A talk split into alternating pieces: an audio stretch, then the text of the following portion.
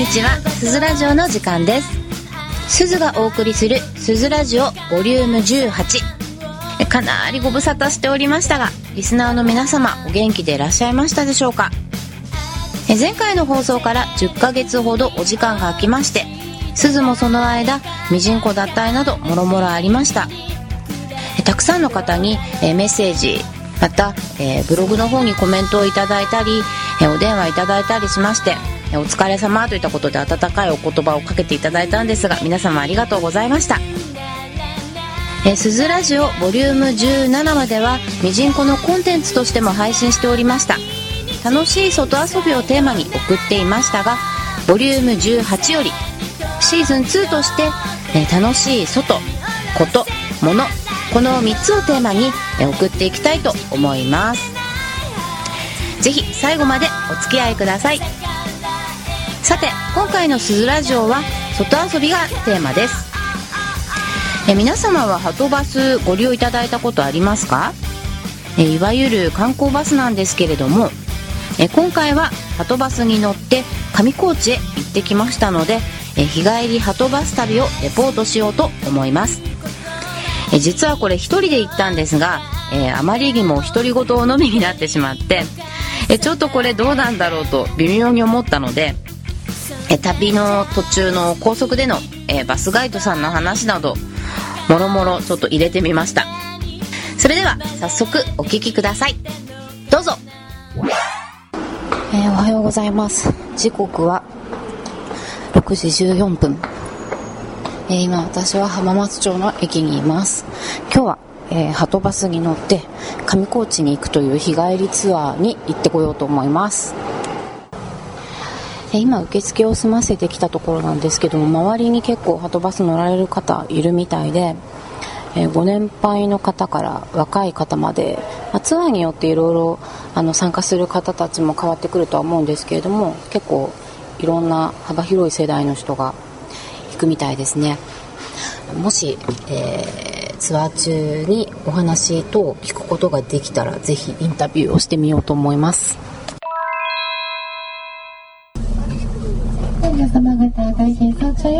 よりお越しいただきありがとうございました。浜松町バスターミナルを出発いたします。これよりバスは浜松町を後にいたしまして上高地へと向かってまいります。ただいま浜松町帝国に出発いたしました。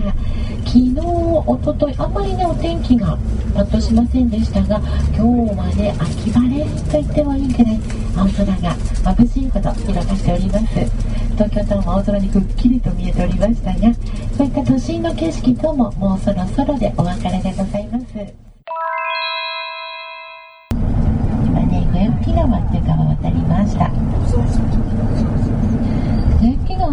川って名前とっても素敵なんですけれどもちょっとね怖い話がありますよ。笛吹き権三郎という笛の名人が川の近くにお母さんと仲良く暮らしてたそうです。ある時の大水でお母さんが川に流されてしまいました。権三郎は恋しいお母さんを探して川に沿って笛を吹きながら毎日歩いておりました。ある夜しいお母さんが「権三郎や」と川の中から呼ぶので権三郎は川に入っていってしまったそうです。それからというもの川から悲しい笛の音が聞こえてくるようになったので笛吹川という名前になりました。その話を聞きました日蓮上人がたまたまね通りかかりまして石にお経を書いて埋めたところそれから笛の音は聞こえなくなったと言われます。石に平和の輪と書いて伊沢温泉とね先ほどご紹介しました。笛木がり沿った幹の奥に伊沢があります。左の下にあずさ川ですがやがて右側に変わります。川に槍ヶ岳の方から流れてきます。北アルプスで本当にねとんがったもう触ったらチュンと痛いような感じに見える槍ヶ岳っていう山があるんですがそこから流れてきております。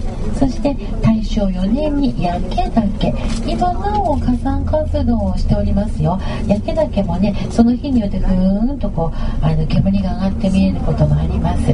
その焼け岳が大正4年に噴火した土砂であずさ川をせき止めて大正池が生まれました。えー、浜松町から4時間半かけて、今ここ、大正池の方に到着しました。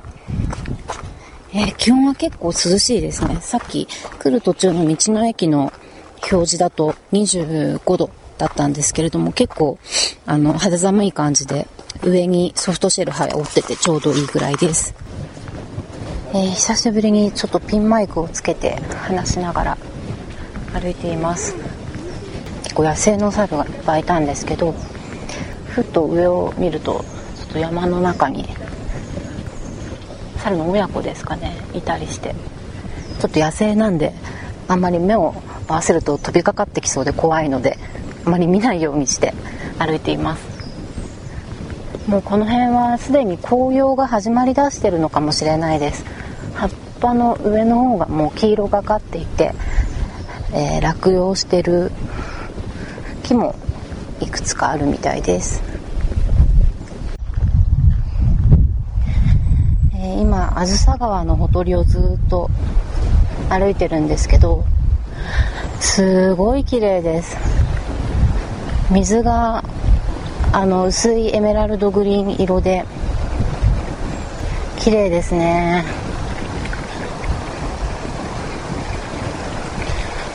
こう川が透明なので下の方がよく見えるんですけど結構川底深いみたいなのででもあれですね。水が本当に透明だから下まですごいくっきり見えて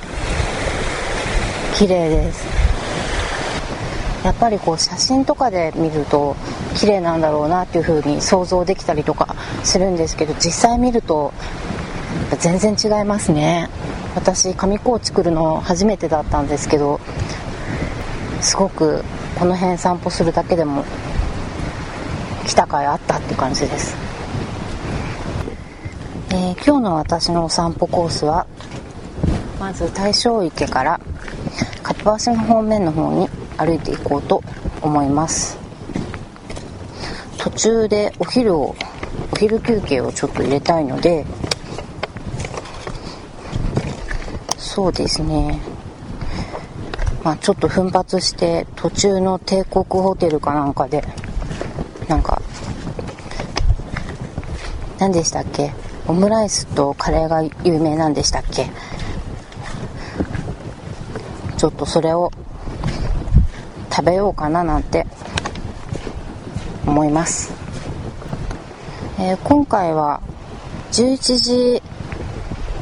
半過ぎに、先ほど大正池について、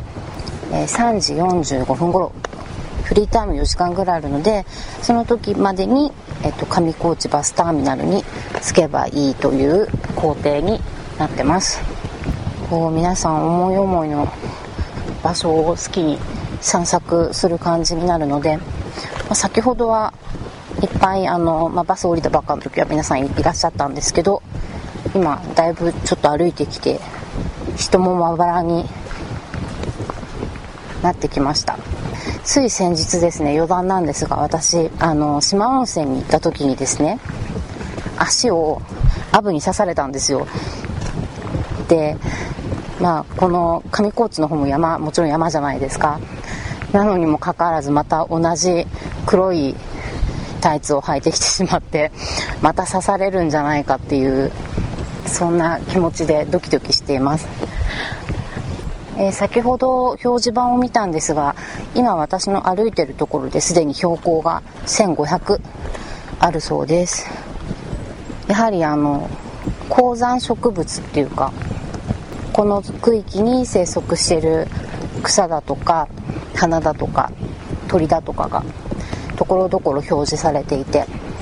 そういうの詳しいとこう歩いててもきっと楽しいですよね、えー、今ランチを帝国ホテルで取ってきました。なかなかお値段が高くてちょっと奮発して3600円も使ってしまいました。メニューはカレーとリンゴジュースを取りました、えー、なかなかお値段の張る3600円のランチなのに、えー、出されて食べるのは10分と言ってこう相変わらず早食いが治らない私です。いつもゆっくり食べようと思うんですけどなんか急いで食べちゃうんですよね。え、また上総川のほとりをずっと歩いてますがまた今回のバスツアーの中には五千弱ホテルのケーキセット券がついてきます。ですので、え、集合時間になる前にちょっとあのティータイムを取りに後ほど行ってみようと思います。4時間の散策を終えて上高地バスターミナルに帰ってきました。やっぱり4時間だとこういろいろ見て回れるんですけど歩けるんですけどちょっとやっぱ少ないですよね。こなし平キャンプ場とかあの泊まってみたいなとか思うんですけど多分犬がね NG なのでちょっと私は残念ながら来れないんですがでもなかなかこう初めての上高地、えー、十分お散歩としては散策できたと思います。はい。というわけではとバスツアー行ってきましたが今回のはとバスははとバスの中でもこう貴賓席の旅と銘打っていて通常の観光バスとは少し違ってバスの席数も確か25席くらいしかなく広いリクライニングソファーが座席だったりまたドリンクサービスがあったりなどなどえラグジュアリー感があってとても良かったです。はとバスの人に話をお伺いしましたがはとバスの中でもえお値段は少し、まあ、高いんですがとても人気のあるえプランだそうです。えあとですね何が面白かったっていうのはあの、まあ、バスなのでこう途中途中でトイレ休憩というかサービスエリアにこう寄ったりするんですけれどもえその度に皆さんねこういろんなものを買っちゃうみたいでえどんどん手荷物が多くなっていくといった感じで、えー、私も途中途中でなぜだか毎回買い食いをしてましておやきだとかこうたこ焼きだとかこう いろいろね買っちゃうっていう感じでバスが到着駅に着くまでは皆さんこう手荷物がいっぱいになってました。えバス旅行もいろんなツアーがあってなかなか楽しいので皆さんもぜひチェックしてみてくださいね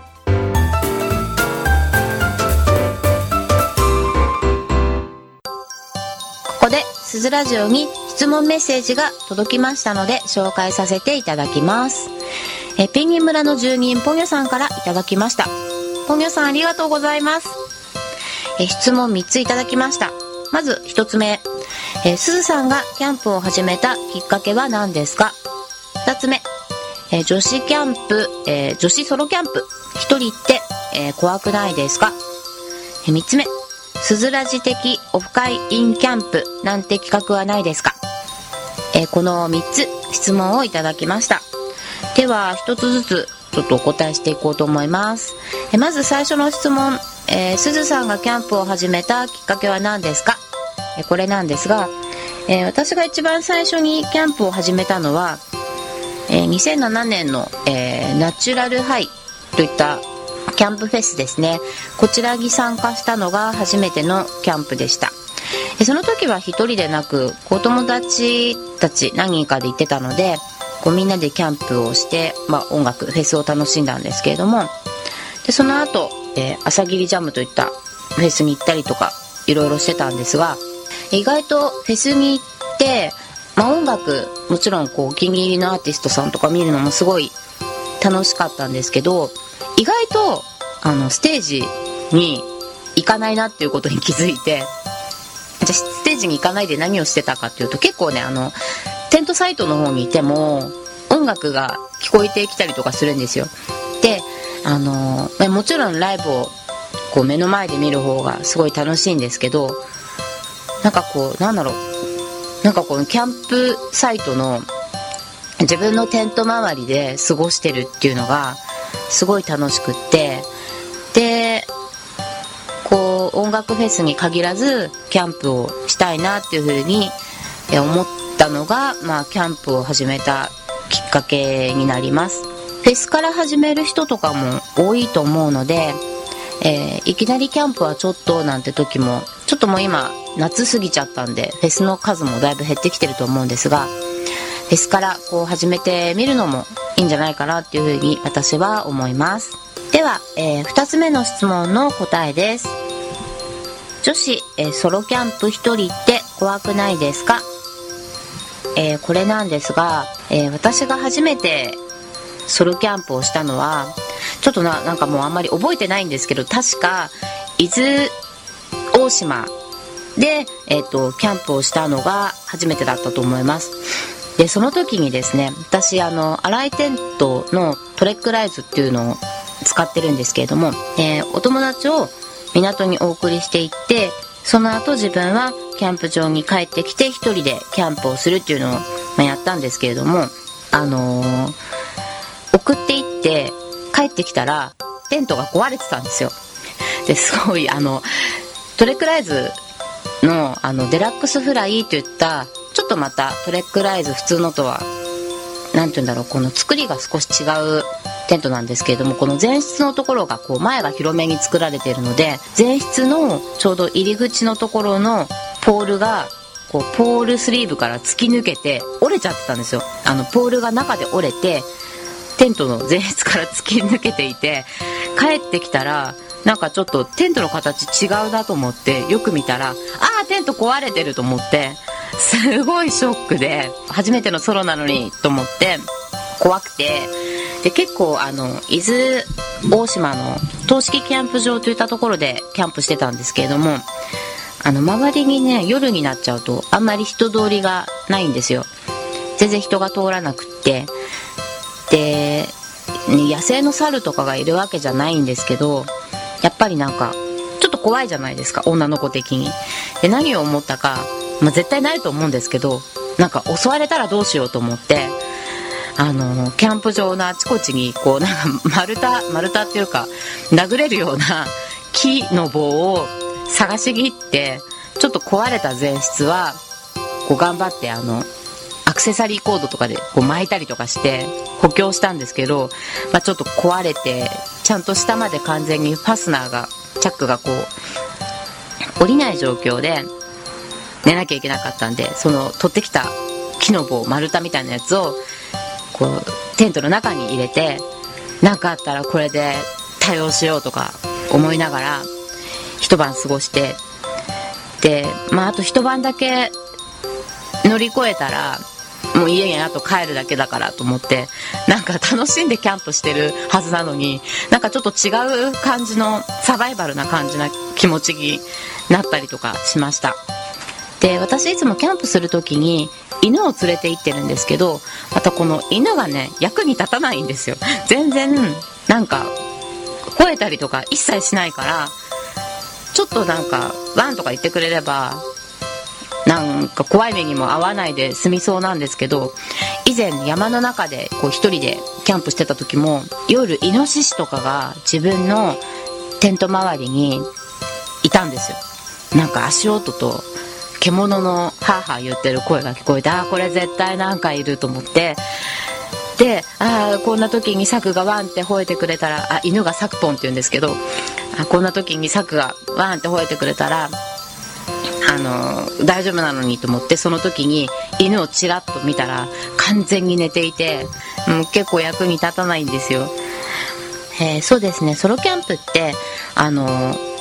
うんまああまり怖い思いっていうのはしたことがなくて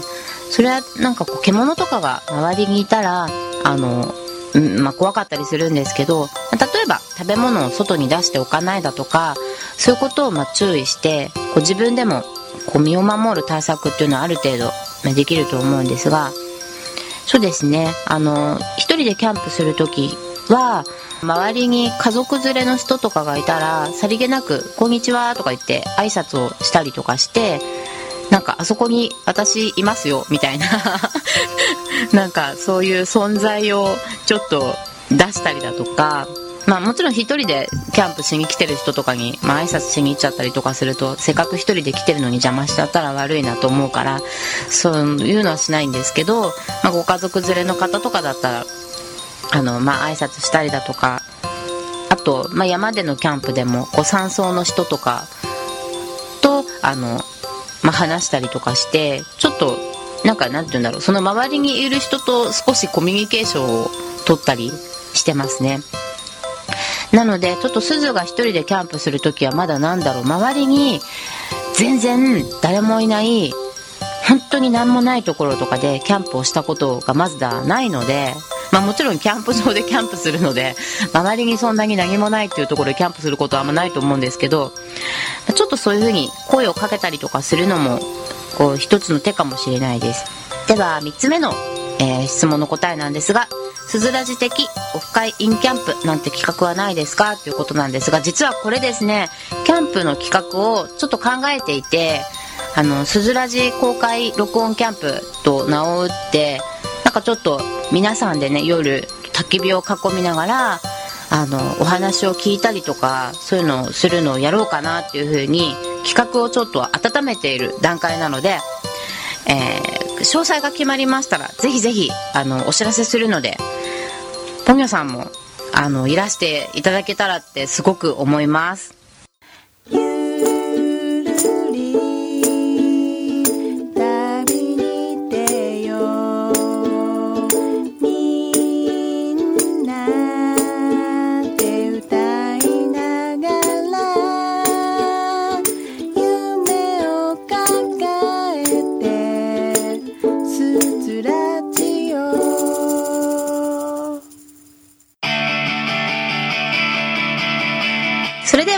ラジオ volume 18この辺でお別れです。エンディングソングは8月25日初のフルアルバムをリリースしたヒューマンキューブ over the dark side にモンブランをお送りします。ヒューマンキューブの情報はすずラジオ配信ページまたすずラジオホームページを要チェック。次回のすずラジオもお楽しみに。See you next time!